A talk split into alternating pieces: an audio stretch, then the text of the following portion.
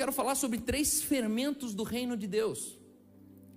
O reino de Deus é semelhante a uma moeda perdida.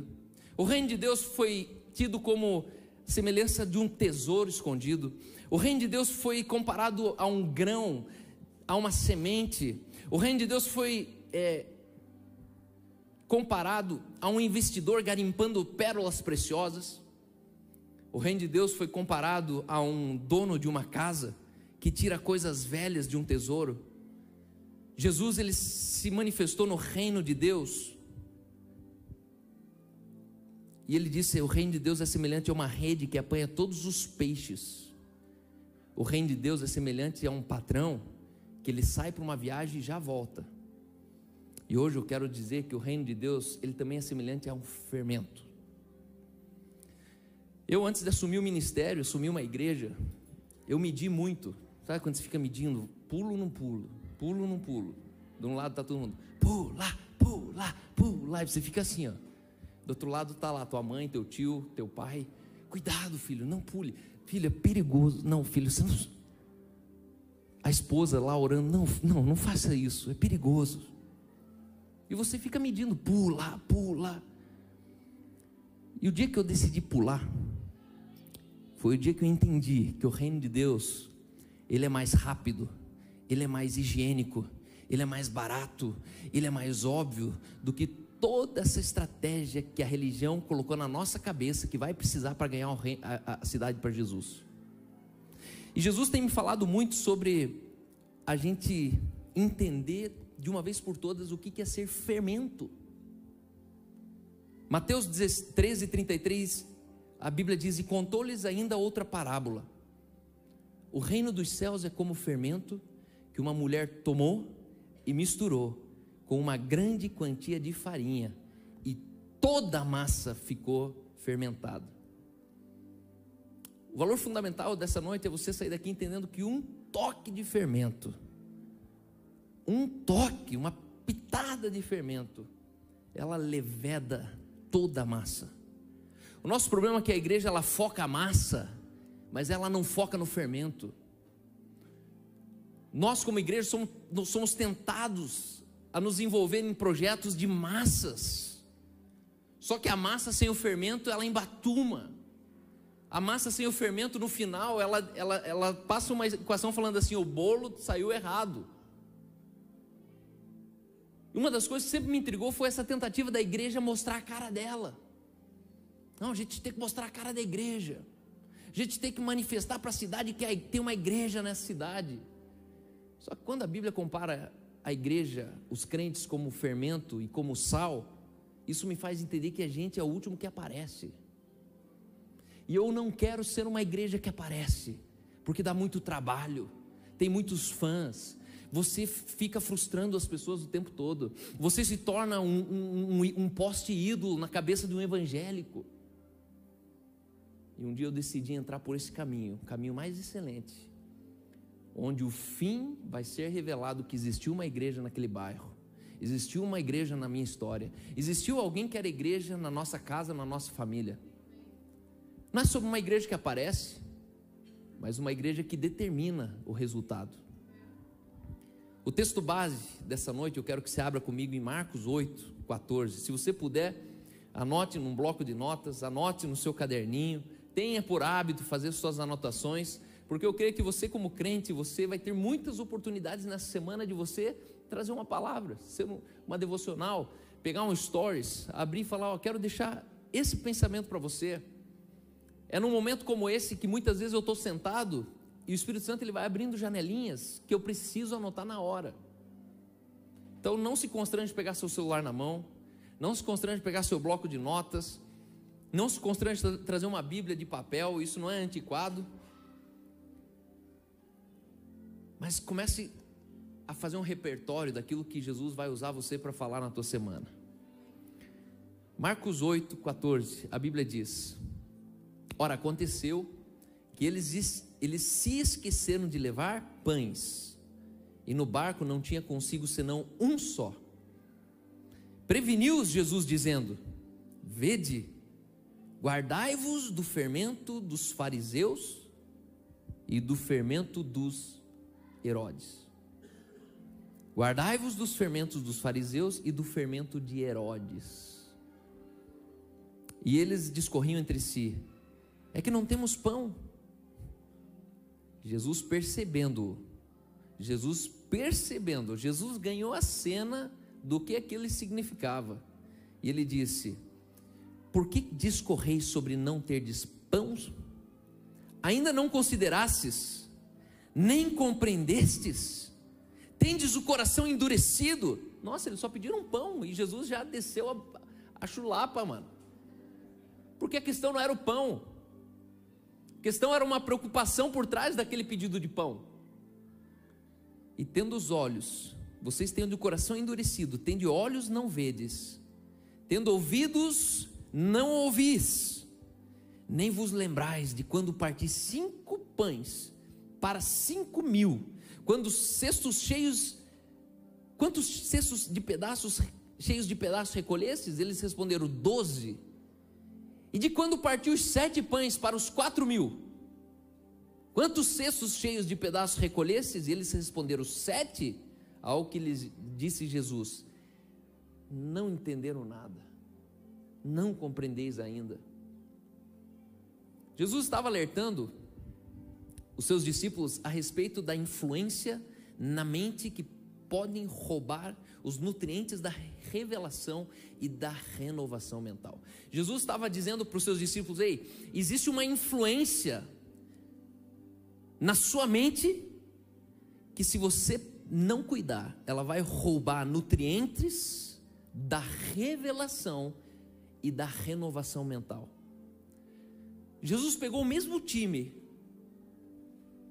que quando ele multiplicou cinco pães e sobraram doze cestos, depois ele multiplicou sete pães, sobraram sete, sete cestos. E na terceira vez eles duvidaram que ia faltar pão de novo. E aí Jesus falou: vocês só podem estar de brincadeira. Vocês não estão entendendo com quem vocês estão andando. E aqui Jesus ele cita três fermentos. Primeiro, fermento de fariseus. Segundo, fermento de Herodes.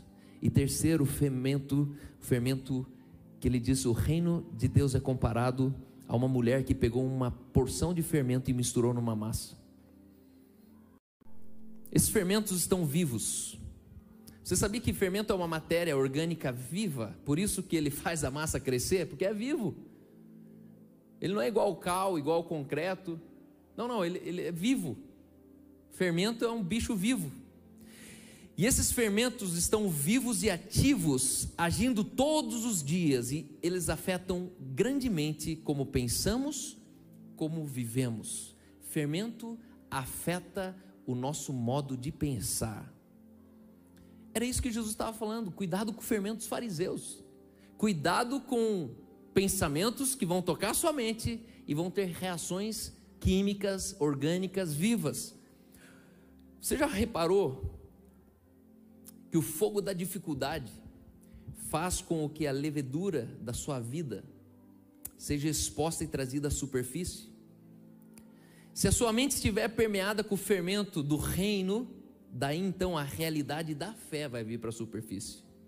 Quando você pega e coloca numa uma, uma temperatura, submete o fermento a uma temperatura, a temperatura ela faz emergir aquilo que estava lá embaixo. E o fermento ele se revela nos dias de fornalha, dias de dificuldade, dias que a batata está assando e aquilo que estava embaixo sobe para a superfície. Por isso que a gente se assusta com tantos crentes. Nossa, você? Você largou a sua esposa? Você fez isso com seu filho? Você traiu seus sócios? Você? Por quê? Porque o fogo da dificuldade levou a emergir aquilo que estava latente, escondido. A dificuldade ela apenas confirma aquilo que nós já, já éramos antes dela. Primeiro fermento, fermento de Herodes, anota aí, é uma influência ateísta baseada na força do homem e baseada no sistema humano criado é a criatura tirando o Criador da lógica. É a criatura conjecturando pensamentos que fundamentam aquilo que na verdade ela nem sabe que fundamento. A Bíblia diz que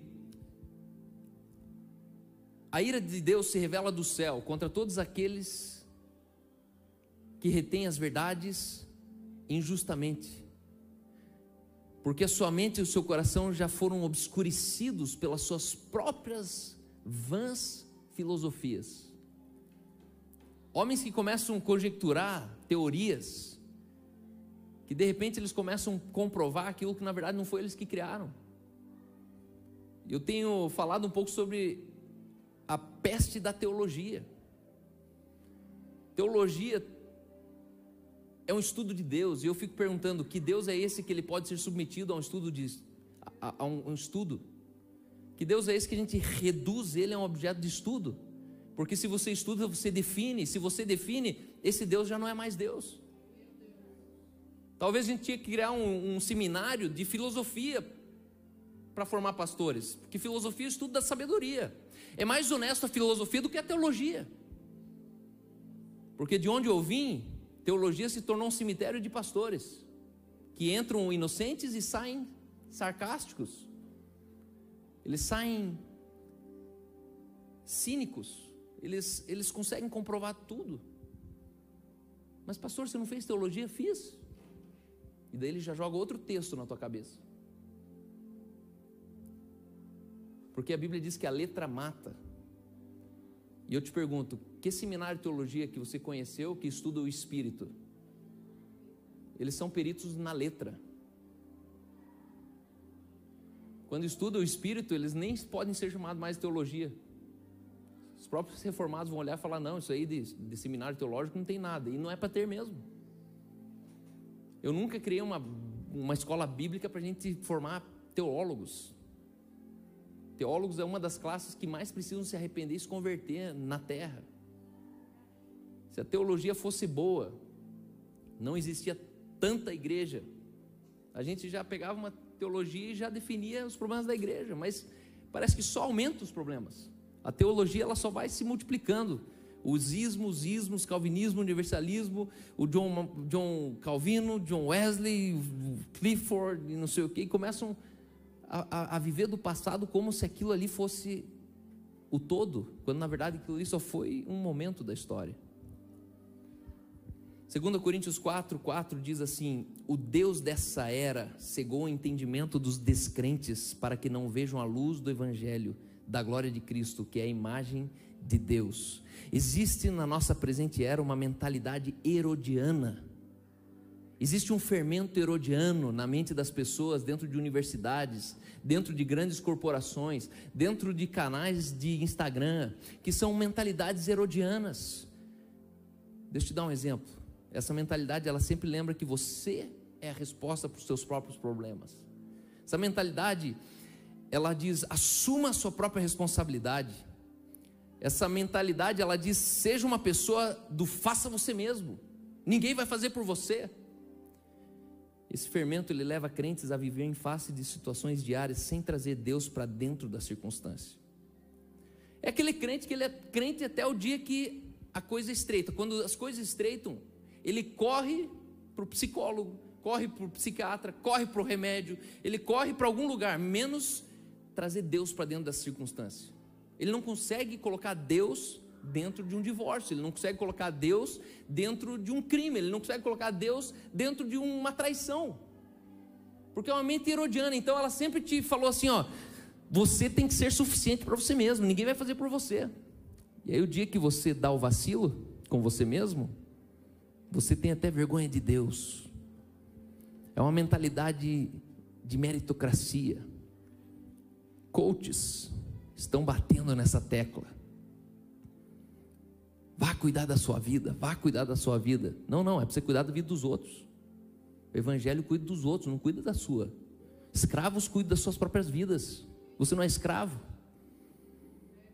Tá tudo bem, eu entendo um lado ali. Cuida da sua vida, tipo, esquece a reputação dos outros. Mas isso entra tão direto na mente de um inocente que ele realmente fala: Eu vou cuidar da minha vida. Só que a Bíblia diz que aquele que quiser cuidar da sua vida, perdê-la-á. O caminho da vida não é cuidar da minha vida, o caminho da minha vida é perder a minha vida.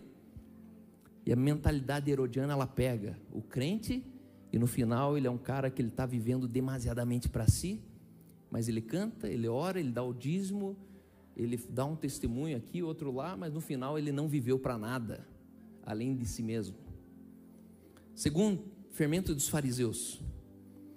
Quando Jesus ele se refere ao fermento dos fariseus, ele representa o sistema religioso, que eu e você nós já escapamos dele algumas vezes. Eles colocam Deus no centro de tudo, mas não consideram um Deus poderoso no centro de tudo. Conhece essa igreja? Essa igreja ela coloca Deus em tudo, mas eles não consideram um Deus todo-poderoso no centro de tudo. É muito ampla a diferença. Uma coisa é você ficar trazendo Deus para dentro da tua vida. Não, eu, eu orei, eu até jejuei, só que no final você fez do teu jeito. Só que a questão não é você trazer Deus para dentro da tua vida, a questão é você entronizar o poderoso Deus no centro da tua vida. E aí muda tudo, por quê? Porque você conta com esse Deus poderoso. Não é um Deus que você fica orando que seja feita a tua vontade, Senhor, mas se for possível, cura ele. Não, não. Essa é a oração do sistema religioso, que seja feita a vontade de Deus. Não, não. É colocar Deus poderoso no centro da, da enfermidade. É falar: não, não, a enfermidade você vai embora, a enfermidade você não pode aqui. Há um Deus poderoso aqui. Não é a gente ficar implorando para Deus, mas é a gente ter governo sobre a enfermidade, sobre a escassez, sobre a violência. Não é a gente, Deus me cobre, Deus me proteja, Deus que me guarde. Não, cara. Não é sobre internalizar Deus para tua circunstância, mas é você usar o poderoso Deus em todas as circunstâncias. O sistema religioso, eles creem em um Deus na teoria, mas não vivem as dimensões dessa fé na prática.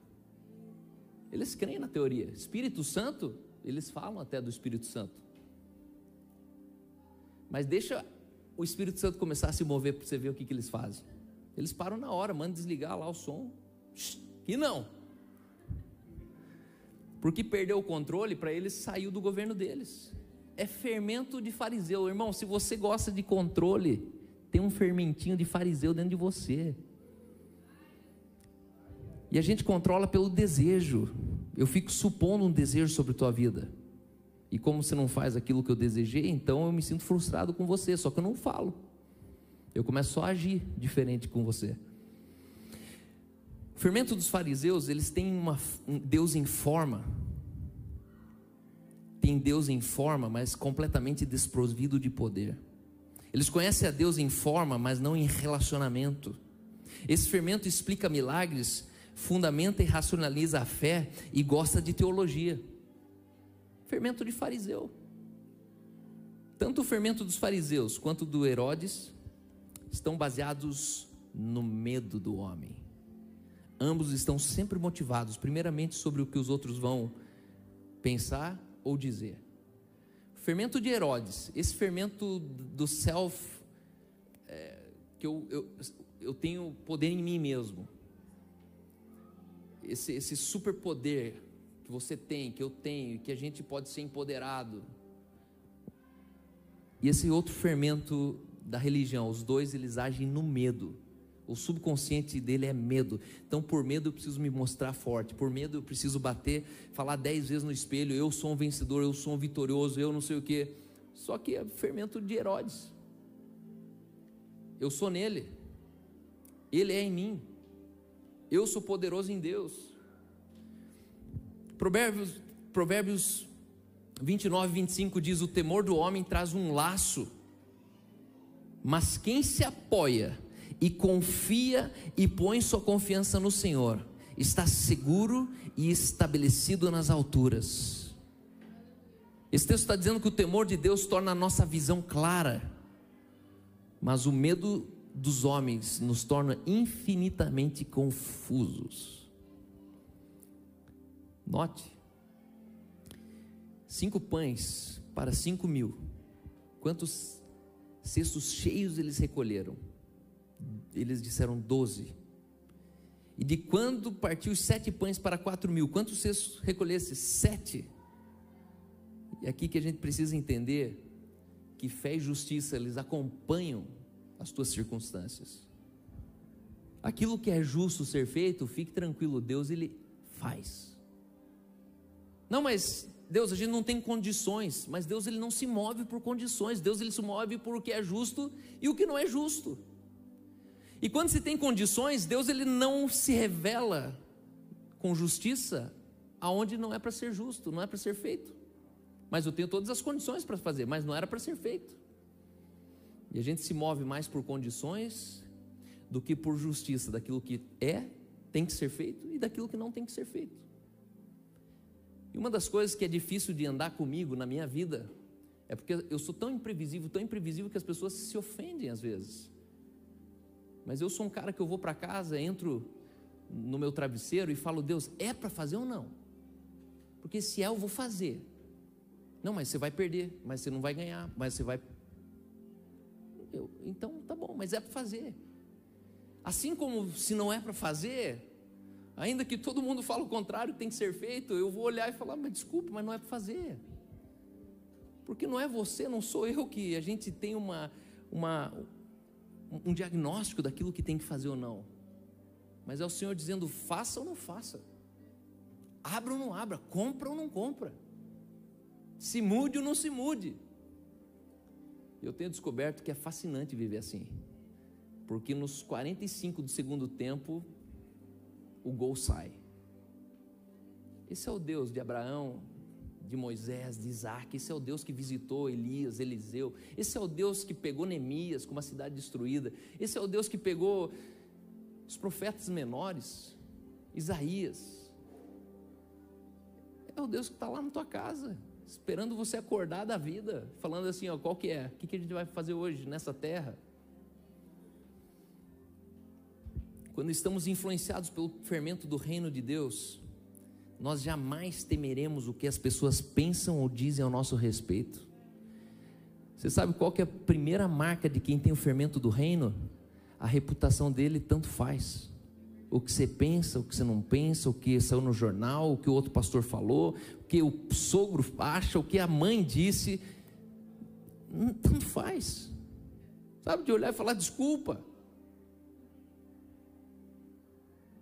O fermento do fariseu, ele vai falar: onde você estava? Já é alta hora da noite. Tua mãe, teus irmãos estão te procurando.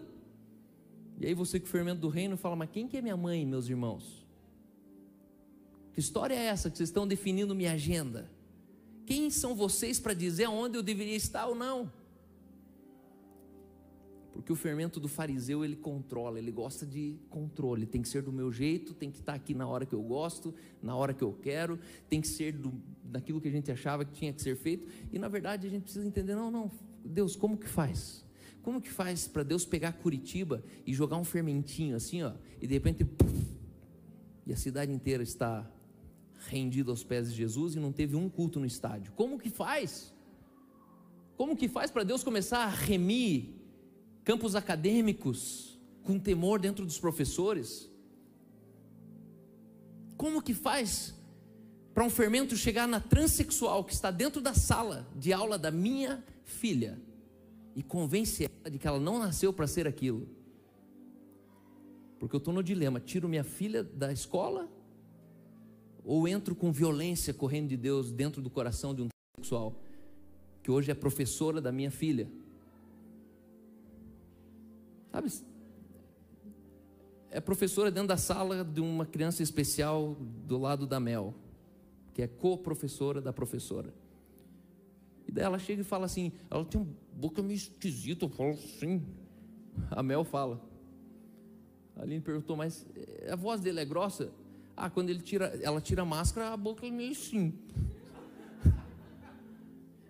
Daí eu fico assim, ligo para a escola, pergunto, ó, oh, é isso mesmo, tem uma transexual aí nessa sala? Aí eu falei, não, vou, aprovou o homeschooling mesmo, já vou sacar e é isso aí. E dentro de mim tem ali, não, não, vai correr? Você acha que é bonito? A Mel vai estar na tua casa e as outras crianças que não foram para casa, faz o que com elas? Fermento do fariseu, herodiano, cuida da Mel, mas não cuida das outras crianças, não são minhas mesmo? Mas o fermento do reino vê cada criança ali. Ei, se não serve para Mel, não pode servir para nenhuma outra. Eu tô, tô arregaçando as mangas para ver como é que eu vou resolver esse assunto dentro da escola. Talvez eu pedir ajuda para o Jairo, doutor Jairo. Existe um fermento do reino de Deus. Mateus 13, 33, ele falou: o reino é como fer fermento. Mateus 15, 9, ele diz: Em vão vocês me adoram, ensinando doutrinas que são preceitos de homens. Sabe qual que é o nosso desafio? É eu conseguir ensinar alguma coisa para vocês aqui que não seja de mim. É um desafio grande, porque eu gosto de ensinar as coisas que eu faço lá em casa, o jeito que eu trato finanças. Claro que para isso a gente faz na quinta-feira no Lidera. Mas existe um perigo de um fermento que pega a minha mente e eu começo a mudar a pauta aqui para vocês e começo a trazer preceitos que eu aprendi no YouTube, preceitos que eu aprendi com o coach, preceitos que eu li no livro do Augusto Cury, preceitos que no final você fala, cara, mas isso aí é de homens, é da terra, isso não tem eternidade, isso está desprovido do evangelho, mas é bonito. Aclama esposa, idolatra filhos, aplaude sucesso, elogia a futilidade, mas são preceitos de homens. E a Bíblia diz: vocês ensinam, se vocês ensinam preceitos de homens, em vão vocês me adoram. A gente tá vai perder tempo aqui. Jesus alerta acerca do fermento de Herodes dos fariseus, porque esse fermento trabalha contra a renovação da minha e da tua mente. O fermento do Herodes do fariseu não precisa de renovação mental. Por quê? Porque foi assim que a gente aprendeu e assim que a gente vai ser. Não, mas a gente podia renovar a mente, ver como é que a gente faz hoje. Não, não, mas sempre foi assim e assim que a gente vai continuar sendo. O contexto exato que Jesus ensina isso para os seus discípulos é justamente quando eles esqueceram do almoço. Quando na real Jesus já tinha multiplicado o alimento duas vezes e ainda estavam preocupados com provisão.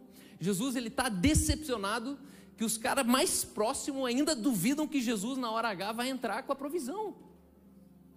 Eles não estavam preocupados com a missão que eles estavam com Jesus, eles estavam preocupados se ia ter rango ou não estavam debaixo de fermento. Fermento. Vocês estão com a cabeça onde? O que vocês estão pensando? Vocês esqueceram que a gente é portador da provisão? Que a provisão não está naquilo que eu tenho no cesto, mas é em quem está em mim. É isso que aconteceu com os discípulos, eles foram desplugados do poder sobrenatural de Deus naquela hora. Quando eles se preocuparam com o pão, eles foram desplugados do poder sobrenatural de Deus. Tradicionalismo é desnecessário e é uma coisa muito má. Ela é sempre constituída de palavras de ontem. E a Bíblia diz que a fé vem pelo ouvir, não por aquilo que nós temos ouvido. Cuidado com igrejas estão pregando, não, a gente tem ouvido isso. A gente ouviu isso dos nossos pais, dos nossos avós. Não, não, a, a Bíblia diz que a fé vem pelo ouvir, o que você escutou agora. Não é o que você escutou ontem. Não é o que você escutou 20 anos atrás, quando Jesus te visitou talvez dentro de uma casa de recuperação, e você fala, não, mas foi aquela fé. Eu tenho encontrado pessoas que hoje o dilema delas não é vir para Jesus, o dilema delas é abandonar a religião, por quê? Porque a religião foi tão importante naquele dia que de fato curou o alcoólatra do alcoolismo. A religião ela foi tão importante que de fato aquilo que era para ser um divórcio não foi divórcio. Só que entenda, foi a fé daquele dia, e a gente não é passar 20 anos agora baseado numa fé de um dia. A fé vem pelo ouvir, não pelo que nós temos ouvido. Comece a atualizar aquilo que Deus está falando para a igreja nesse tempo. Deus está falando coisas novas para o meu e para o teu tempo. E quando eu escuto o tradicionalismo, eu tenho vontade de pegar assim e bater, bater no, no meio fio para ver se se esquece das bobagens. Porque as pessoas pararam no tempo. Pararam no tempo, elas estão elas estão, estão existindo, elas não estão vivendo. A infância delas ainda está viva na cabeça delas, a ponto delas não terem coragem, ousadia, para ter uma experiência no Espírito Santo. Por quê? Porque meu pai não ensinou isso, então para mim não é, não serve isso aí. É que eu vim de lá, por isso que para mim é, é, mais difícil, mexe mais comigo. Mas eu te, eu te pergunto, aonde você está bloqueado hoje na tua fé? Você ainda está jogando nas costas das igrejas os assuntos? Você ainda está reclamando de uma fé que você ouviu? Só que o que você está fazendo com a fé que você está ouvindo? O Espírito falando no teu coração. O Espírito falando, ei, se levante, compre, oferte, assume ministério, vá para frente, tem uma palavra em você. E você, não, não, eu sempre fui do, do bastidor. Não, tem uma palavra em você. Porque um dia você ouviu que você era de bastidor. Só que talvez hoje o Espírito Santo falou, chegou esse tempo. Semana passada sentei com um pastor, pastor muito especial. Esse pastor de 31 anos me procurou, alguém recomendou, sentou comigo numa cafeteria e ele assumiu uma igreja centenária, a igreja menonita, talvez mais importante do país. E ele sentou, olhou para mim e falou assim: O que você faria no meu lugar? E eu olhei para ele e falei: Eu colocaria o Espírito Santo dentro do coração de cada membro da sua igreja, porque o Espírito Santo está fora da equação da sua denominação. E aquele homem olhou para mim e falou assim: Mas como é que eu faço com o passado? Eu tenho um passado que eu preciso preservar. E eu olhei para ele e falei assim: Meu irmão, tanto o teu passado quanto o teu futuro não existem. E você pode lutar para preservar um passado ou você pode se dedicar a construir um futuro.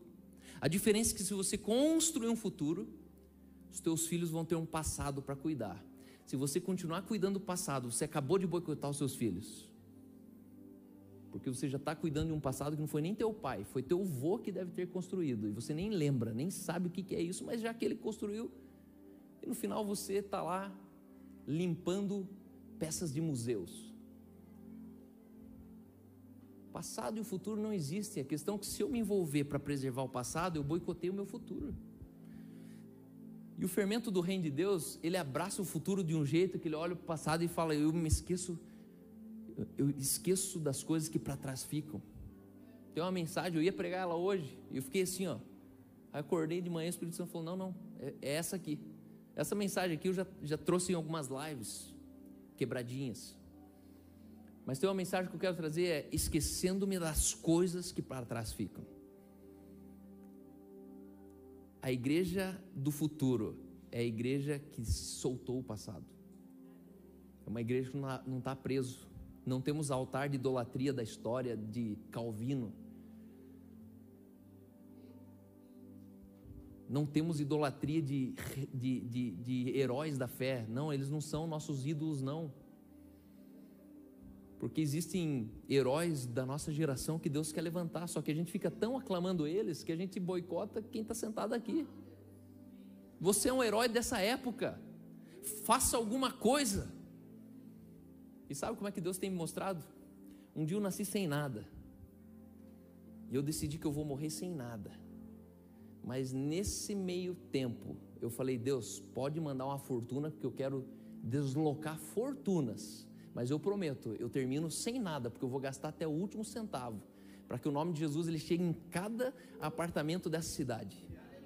É isso que eu quero. Eu não quero eles aqui dentro, eu quero Jesus dentro da casa deles. Eles aqui dentro dá muito trabalho. Eu não gosto de trabalho. Trabalho é anti-Éden. Eu estou no Éden. Não me faça trabalhar.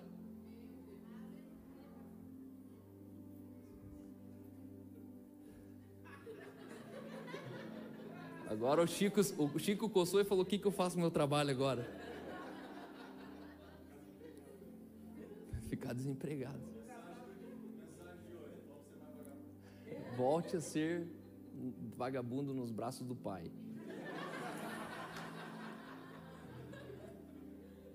Cara, uma geração atrás da gente cantou com muita maestria: Não tenha sobre ti um só cuidado qualquer que seja, pois um somente um seria muito para ti.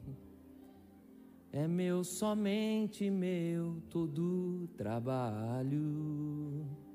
E o meu trabalho é descansar em ti. Eu lembro que eu cantava ela e falava: opa, não nasci para o trabalho. Eu não nasci para o trabalho. Porque quem nasce para o trabalho é um medíocre. Você nasceu para coisas muito maiores do que o trabalho. Ah, cara, então você não trabalha? Não, eu faço muito mais do que trabalhar. Muito mais. Porque quem trabalha olha para você e pensa que não está fazendo nada. Um dia eu cheguei lá na mini fazenda. Aí eu falei, poxa, que, que final de semana agitado, né? Daí ele olhou para mim e falou: Imagine para nós que trabalhamos. É. Dentro da tua perspectiva de trabalho, trabalhou bastante. Rapidamente, um servo, ele esquece que ele está ali porque tem alguém que colocou o serviço para ele trabalhar ali. Mas eu não vou entrar sobre trabalho, a gente fala isso na quinta-feira sempre. Naquele dia, os discípulos estavam com uma palavra fresca de hoje, mas eles não receberam-a. Por que razão você não tem pão? disse Jesus. Vocês ainda não entenderam nem perceberam. O coração de vocês está endurecido. Entenda, os discípulos estavam com Jesus, nada, ninguém menos que Jesus. E naquela manhã, eles tinham uma palavra fresca, a mesma palavra que duas vezes alimentou duas multidões mas eles não a receberam. Eles estavam desplugados da realidade que Jesus estava junto, que o pão era o de menos.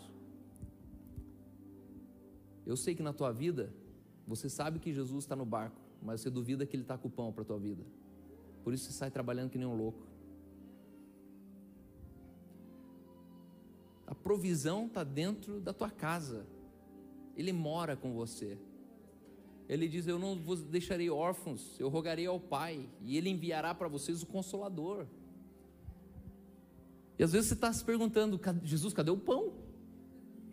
Teu pão hoje é da Apple, teu pão hoje é da Chrysler, teu pão hoje é da Harley Davidson. E você fica: Ó, oh, tá acabando o pão, não estou conseguindo pagar as parcelinhas. Só que Jesus fala: Eu sou o pão, eu sou a matéria orgânica prima de todo o pão da terra. Só que Jesus ele reconhece que a tua incredulidade, a minha incredulidade é um coração endurecido. Ele fala: "Por que que vocês estão com o coração endurecido?" Jesus ainda não tinha falado nesse tom com eles antes da multiplicação. Porque eles não tinham ponto de referência. Antes de Jesus multiplicar duas vezes o pão, Jesus tratou diferente. Foi só nessa terceira vez que Jesus ele vai para cima e fala: "Não, vocês estão de brincadeira. Vocês estão com a cabeça no lugar errado. A gente está aqui para liderar uma cidade, para marcar uma história, e vocês estão preocupados se vai ter janta. Vocês estão preocupados que alguém esqueceu a marmita. E às vezes assim que eu me sinto na igreja, sabe? Quando a gente fala que a gente está numa reforma nacional, eu sei que metade das pessoas elas duvidam, as outra, a outra metade nem acredita. Metade duvida. Porque duvida ainda provocou, né? Mas a outra metade nem acredita. Que reforma nacional. Só que daí, quando você está no meio da reforma nacional, o cara está preocupado porque o som não funcionou. Porque a iluminação está quebrada. Porque o shopping está fechado. Sabe? O que, que é hoje para a gente a preocupação que não tem pão domingo? Sabe? São, são coisas pequenas que a gente está lançando a nossa fé ali, desplugando a capacidade de entender que existe uma palavra fresca para um sobrenatural de Deus agora, aqui hoje. Quando Deus realiza um milagre para a sua vida, você passa a ver, experimentar, sendo parte disso. E Ele está te ensinando a você como ver através da realidade do invisível. Guarde uma coisa: milagre é um tutor, um presente de Deus para nos levar a enxergar o que existe do outro lado. Cada milagre. Hoje mesmo o, o Tiago falou de manhã, tinha uma, uma uma moça da limpeza do shopping, ela veio e o Tiago falou: Deus me deu uma palavra que você tem problema de inflamação de, de articulações. A mulher e a mão estava a mãozona inchada. E assim que ele orou, a mão desinchou na frente dele. E a mulher fazia assim e falou: Como assim? Como assim, meu rapaz? Porque o milagre é um tutor. Ele é um presente de Deus para nos levar a enxergar o que tem do outro lado. Obviamente que quem enxergou é ela, porque ele já sabe que tem do outro lado. Foi ela, ela enxergou que tem um outro lado. Ei, existe um outro lugar, existe um reino invisível de Deus. A Bíblia diz que a fé vem pelo ouvir, não pelo que nós temos ouvido. E é com isso que eu quero guardar no teu coração hoje. Que o fermento do reino de Deus, todos os dias ele te faz crer que se faltar pão, o pão vai aparecer. A gente está diante de um tempo oportuno. Tem dois milhões de pessoas em volta desse prédio aqui. Eu quero te desafiar, você sair do potinho. Você é o fermento que Deus precisa para uma cidade. E Ele vai salpicar você em algum lugar. Em alguma panela, o Elton vai cair, o Colbert vai cair, em alguma panela, a Priscila vai cair. Porque o, o bolo ele está fazendo. Deus é o maior interessado nesse tempo. Deus deseja que todo homem seja salvo e chegue ao pleno conhecimento, pleno conhecimento da salvação. Só que entenda, você não é um instrumento. Você é a própria matéria-prima orgânica. Para de se sentir usado por Deus. Quando você pensa que você é um instrumento de Deus, você se sente cansado. Você pensa assim, de novo Deus vai me usar. Sabe, ó, usa ele, Senhor. Não, não usa. Quem usa é. Né? As pessoas têm trauma de ser usado, né? Jana. Um dia a Jana falou assim: Meu Deus, quando o cara fala usa-me, né? a gente usa as pessoas, a gente usa, né? Prostituta é usada, o pedreiro é usado, as pessoas são usadas. Só que o reino de Deus, você não é um instrumento de salvação, você é uma matéria-prima de salvação, como a lana foi matéria-prima de salvação para o irmão dela que está quase com o casamento marcado aqui próximo casal de pastores de uma igreja. Vamos nos levantar? Eu quero, como sempre, crendo que as palavras têm poder criativo, eu quero primeiro declarar a tua vida livre de todo fermento herodiano, de todo pensamento terreno, toda conjectura humana todo modelo mental baseado nos outros. Eu quero declarar você livre contra todo o sistema religioso, fermento farisaico, que te faz medir as pessoas pelo que elas têm, pelo que elas fazem, pela posição que elas ocupam, que fica medindo aquilo que você é com o que os outros são. E eu quero dizer: existe um fermento do reino de Deus disponível para mim e para você nessa noite. E eu oro, Espírito Santo, coloca o fermento na nossa mente, que a gente redescubra o reino presente chegado entre nós, um reino que é de verdade, um reino que tem um rei, um reino que traz o pão quando precisa de pão, o reino que traz a ponte quando precisa de um, de um acesso, o reino, Senhor, que traz a cura quando precisa que o enfermo levante. O reino que antes da gente ser impressionado pela circunstância, a gente já chega como um mensageiro dizendo: O Senhor diz que é assim, e é assim que vai ser. Um reino que manifesta sua mentalidade não a partir das circunstâncias que vêm, mas a partir da fé que carregam, daquilo que eles têm ouvido, pela fé daquilo que nós temos ouvido para hoje. Feche os teus olhos e diga com todo o teu coração: Eu declaro eu vou agir de acordo com a minha fé. Eu não vou ser mais passivo ou indiferente. Eu vou demonstrar minha fé, dando passos ousados. Eu vou me mover nas direções que Deus plantou na minha mente e no meu coração. Minha fé não será vítima por isso ela será vista. Eu tenho fermento do reino de Deus, por isso posso fermentar a minha cidade, o meu estado, o meu país. Eu sei que quando Deus ver a minha fé, Ele virá e fará coisas grandes e incríveis. Por isso eu declaro, aleluia, aleluia.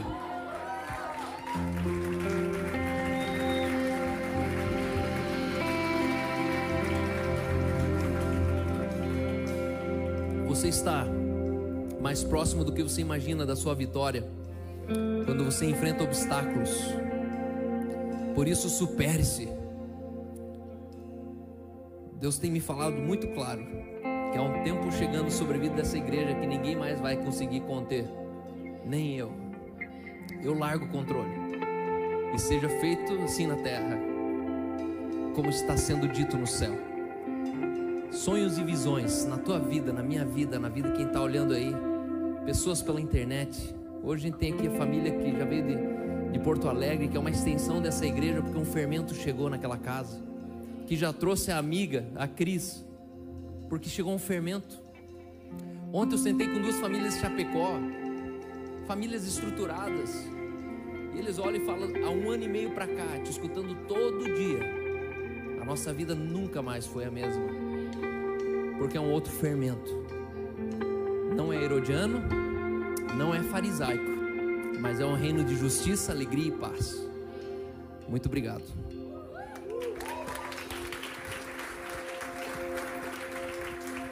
Aleluia, vamos celebrar a Deus mais uma vez.